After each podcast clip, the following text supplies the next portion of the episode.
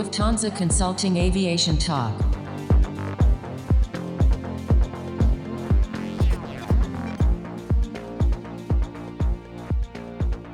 Hello and welcome to a new episode of Lufthansa Consulting Aviation Talk. My name is Dominique Bayer and I'm your host. Today, my guests are Arvind and Sasha. We will talk about forecasting and the future airport business models. So stay tuned to this episode if you want to learn from our experts why and how both topics are linked and also depend on each other. You might hear or notice a different sound quality today as we are recording this episode fully remotely. Before we dive into our discussion, I would like to give my guests the chance to introduce themselves. Arvind, do you want to start?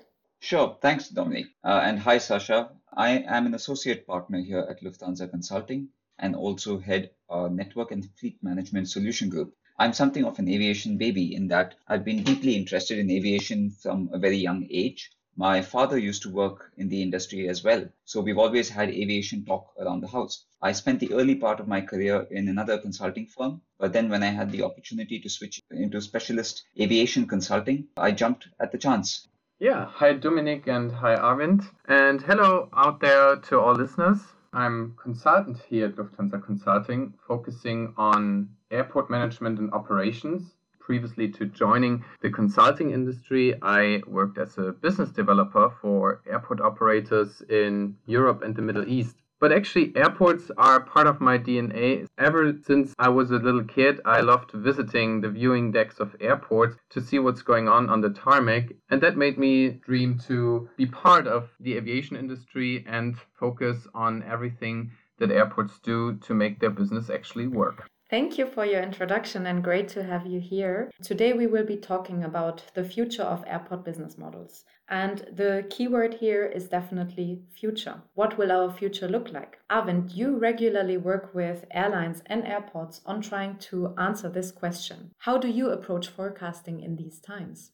We've been working with several clients over the last year to help them address exactly this question. What will post COVID traffic volumes look like? What shape will the recovery take? The typical forecasting models, the ones that were built for more stable times, those simply won't do anymore. We can't really look to past crises like SARS or 9 11 as indicators of what might happen for COVID 19 because this is nothing like any crisis the industry has seen in the past what we have done and we found has uh, worked quite well with our clients is we consider five different clusters of COVID influenced demand drivers. The first is what's happening with COVID 19 itself, case rates, the progression of the infections, and so on. The passenger mix, essentially looking at whether it's more business driven versus VFR versus leisure, and so on looking at customer behavior. How do we expect customers to actually come back and start traveling again? The fourth is economic and regulatory issues. Economic is largely driven by the fact that there is something of an economic slowdown,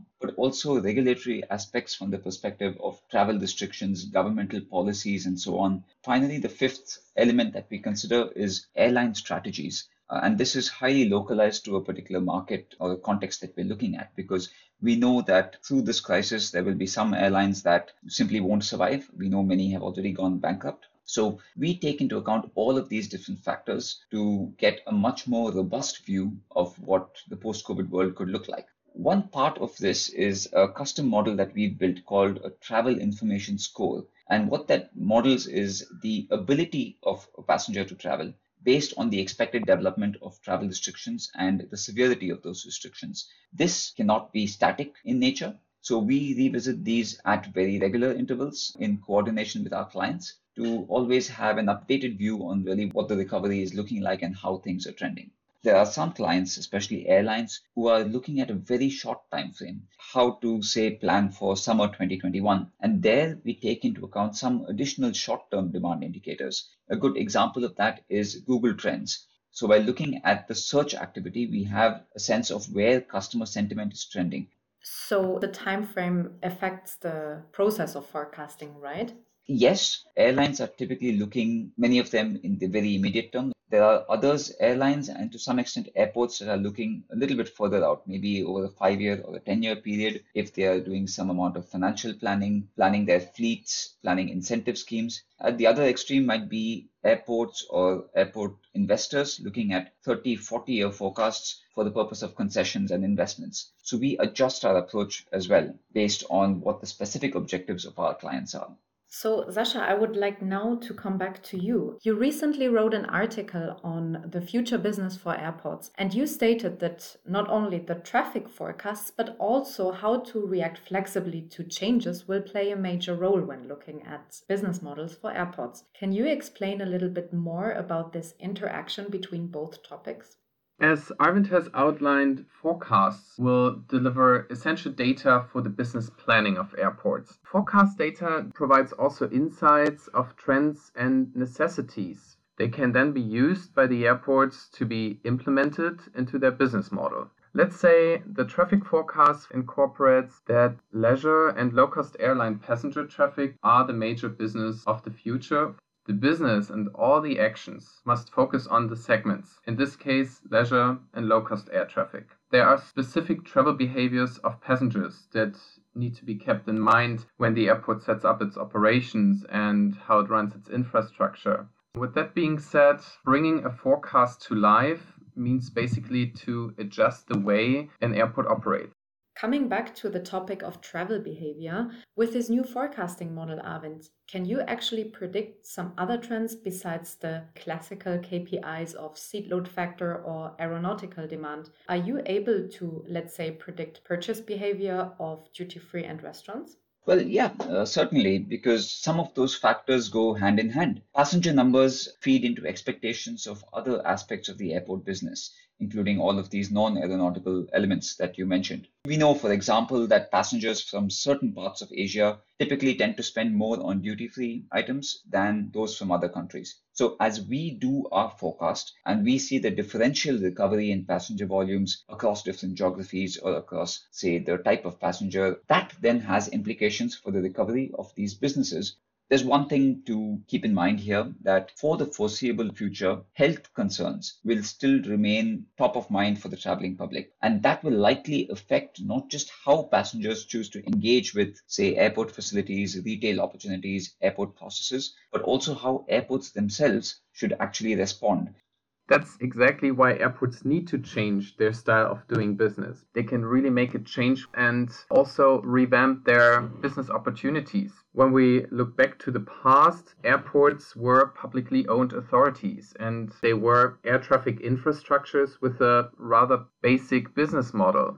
Whereas today, airports are widely privatized corporations, and yet in many cases, they're still publicly held entities working and functioning as authorities rather than being companies that are dynamic and able to react to the changes in the market. Being an infrastructure provider is the airport business of the past. Airports should act as they were, let's say, a city developer or an administrator, always striving to make their city a better and a more lively place. You're absolutely right, Sasha, because airports are really no longer just a place to land and take off. There's a whole ecosystem that is built around them. I have a little trivia question for you. There is a term that's often associated with business models like this, which is the aerotropolis. It's an airport driven city development. Can either of you guess when was the first time that this term was actually used in normal media or in academic media? Oh, that's a good question. I would say it was in the 60s in the US. Okay, 60s in the US. I would suggest maybe the 70s in Europe. Okay, well, the first recorded instance of this is actually all the way back in 1939 in the magazine Popular Science, where there was an article. It was about an airport skyscraper where somebody had imagined a tall building where you had an airport right on top on the roof and then you had businesses and residential developments below that. Really nice to hear how this concept has been a scientific future model uh, back then, and now uh, we actually see some implementation of the concepts uh, worldwide. I would like to come back to the idea of infrastructure now. So, in the recent months, we often discuss the topic of right sizing with our clients. In the specific case of airports, how does right sizing look like? There are many opportunities for the right sizing of airports. Even those infrastructures, they can be right sized through repurposing or redimensioning of facilities. I'm coming back to this exemplary forecast. We imagine that we have an airport that is mainly focusing on leisure and low cost passengers. What that means for right sizing is that this airport needs less check in counters because passengers are more likely to check in online, or in case of the low cost passengers, they will drop less bags. The areas that are gained through this can now be used for retail, for co working spaces, or for conferencing.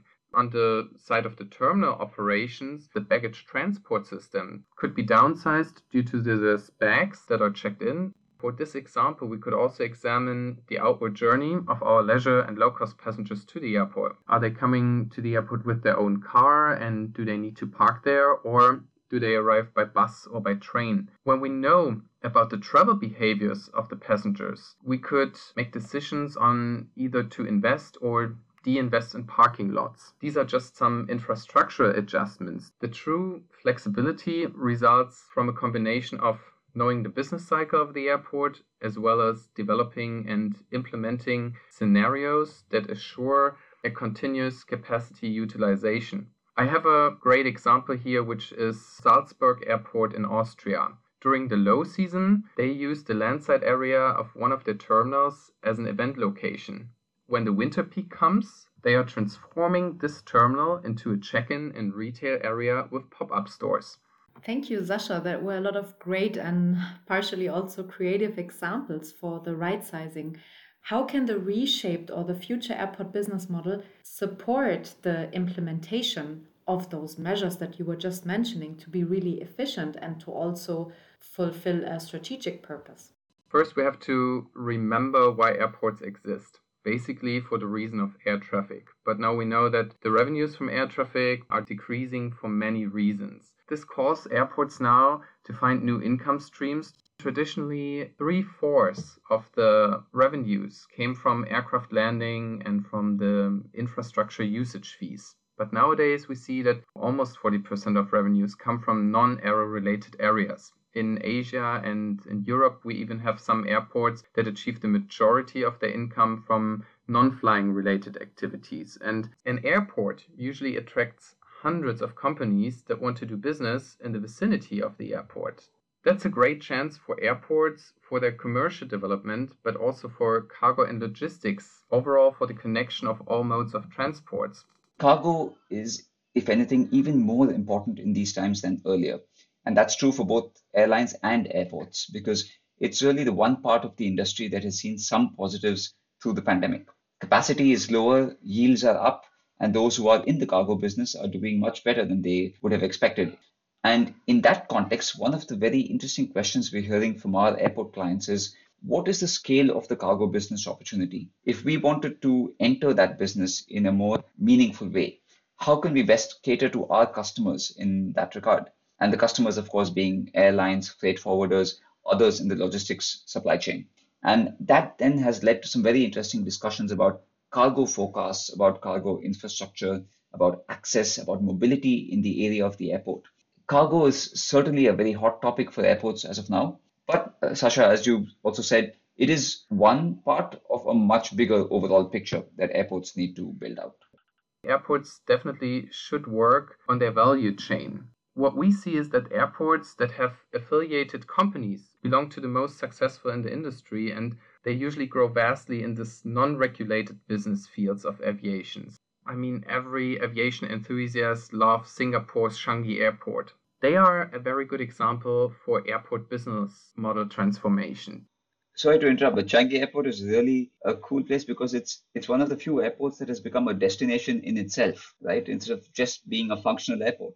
There are also smaller airports moving that way, and in Europe, I especially like uh, London Southend Airport as a regional airport. They run the entire airport, its resource management, all the displays you can see based on one system. So they can steer all the processes out of the system and even gather knowledge about passengers and customers about what do they want to buy, where do they travel to, how long before a flight do they arrive and incorporate this in their airport operations. Definitely, it has become clear that airports should diversify when it comes to their business model. So, Sasha, one more question to you here. If you had to make a blueprint, let's say this one ideal future business model, what would that look like? The perfect airport business model is an airport that is innovative, that is customer focused, and an airport that definitely drives operational excellence, no matter if they are run private or public. Of course, there are nuances that are depending on the individual airport, on the region, and the future prospects of a market. Actually, Sasha, I have a cool example of this one. We worked recently with an airport, and one of the concerns there was the fact that they have a huge amount of their traffic being business traffic, especially from the oil and gas industry. The general wisdom was that business traffic would come back relatively slowly.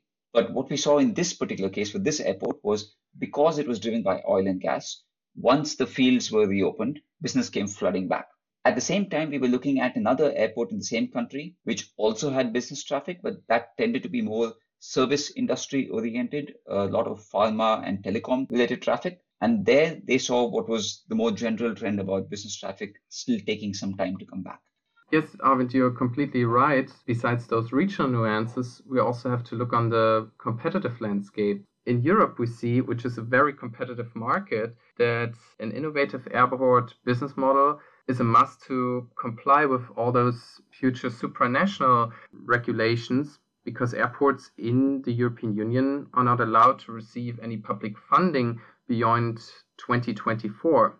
And in particular, smaller airports and those in regions with consolidation tendencies, they must optimize their airport organization, their strategies and infrastructure, but also their operations and prepare for the complex future business demands they are facing. Complex future is a good keyword here. Aviation never stands still, and it has always been very volatile. To pick up with the speed of change, Arvind, what is your recommended cycles to redo the forecasting? What we are recommending to our clients, and particularly to airport clients, is to do quick quarterly updates, transitioning then to a half yearly tracking for perhaps up to a year, and then moving into annual checkpoints until we feel like the recovery path has somewhat stabilized. Also, adjusting the forecast makes sense absolutely if you are interested in let's say anything from the next one month to the next three or five years. But if you're looking much longer, say 10 years or 20 years, then revisiting the very near term forecast really is not going to make that much of a meaningful difference for your overall decision making. Some airports that we've spoken to are understandably concerned about the amount of effort involved because forecasting is not a trivial exercise. However, the first forecast is the one that's the most time consuming. And once you have a strong structure to that forecast, future updates are much easier to perform because you've already built a pretty strong foundation. So we would strongly encourage airports around the world to have that sort of regular check-in on their forecasts, to check in on what underlying assumptions they've made and keep them up to date.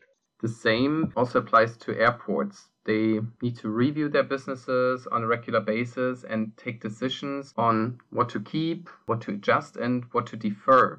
We work with so many client partners for years now investors, airports, regulatory authorities, supporting them on multiple projects across a larger time frame. And we've been able to see how that really helps them have a consistent development path over the years. We have these partnerships and we really do value them, especially in this time, which is so difficult for the industry. Now, coming to the end of this podcast, I have one last question for you, Sasha. What makes you feel positive that airports can succeed in their transformation of their business model? Well, there are great and creative examples of airports out there and how they develop their businesses. Airports that market themselves as film sets for the movie industry, just like Leipzig Halle Airport in Germany. They were part of Captain America's first Avenger movie and many others and the airport has acquired its own aircraft for film productions and developed a revenue stream out of that. Besides that, there are also new leasing and real estate concepts that are implemented by airports nowadays. In uh, Frankfurt at the airport, we have just seen that the airport is tendering the construction and operation of a new sports center complex on the airport premises. So, to see how airports tackle those current challenges they're facing makes me really confident that they can succeed in transforming to be innovative mobility and business gateways in the future.